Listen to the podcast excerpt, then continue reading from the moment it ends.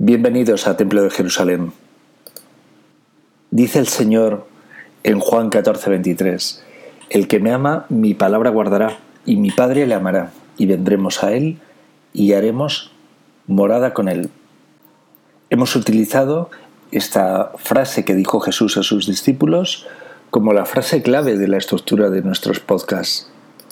El objetivo de Templo de Jerusalén es compartir la palabra de Dios y comentarla hacerla llegar a quienes no ven a Dios, a quienes no conocen a Dios, a quienes no entienden a Dios.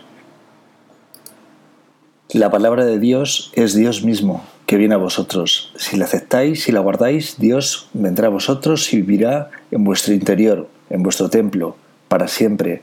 Os regalará todo cuanto necesitéis en pos de vuestra salvación y la prosperidad de vuestra vida y la de vuestra familia. Haced un hueco a Dios en vuestra apretada agenda, guardad su palabra y en tres días Dios resucitará vuestro espíritu, seréis una persona nueva y diréis hasta nunca a vuestro yo antiguo. Acercaos a Dios sin miedo, Él perdona todos nuestros pecados, gracias a Jesús. Él sanará vuestro corazón y os mostrará aquí y ahora su reino, el reino de los cielos.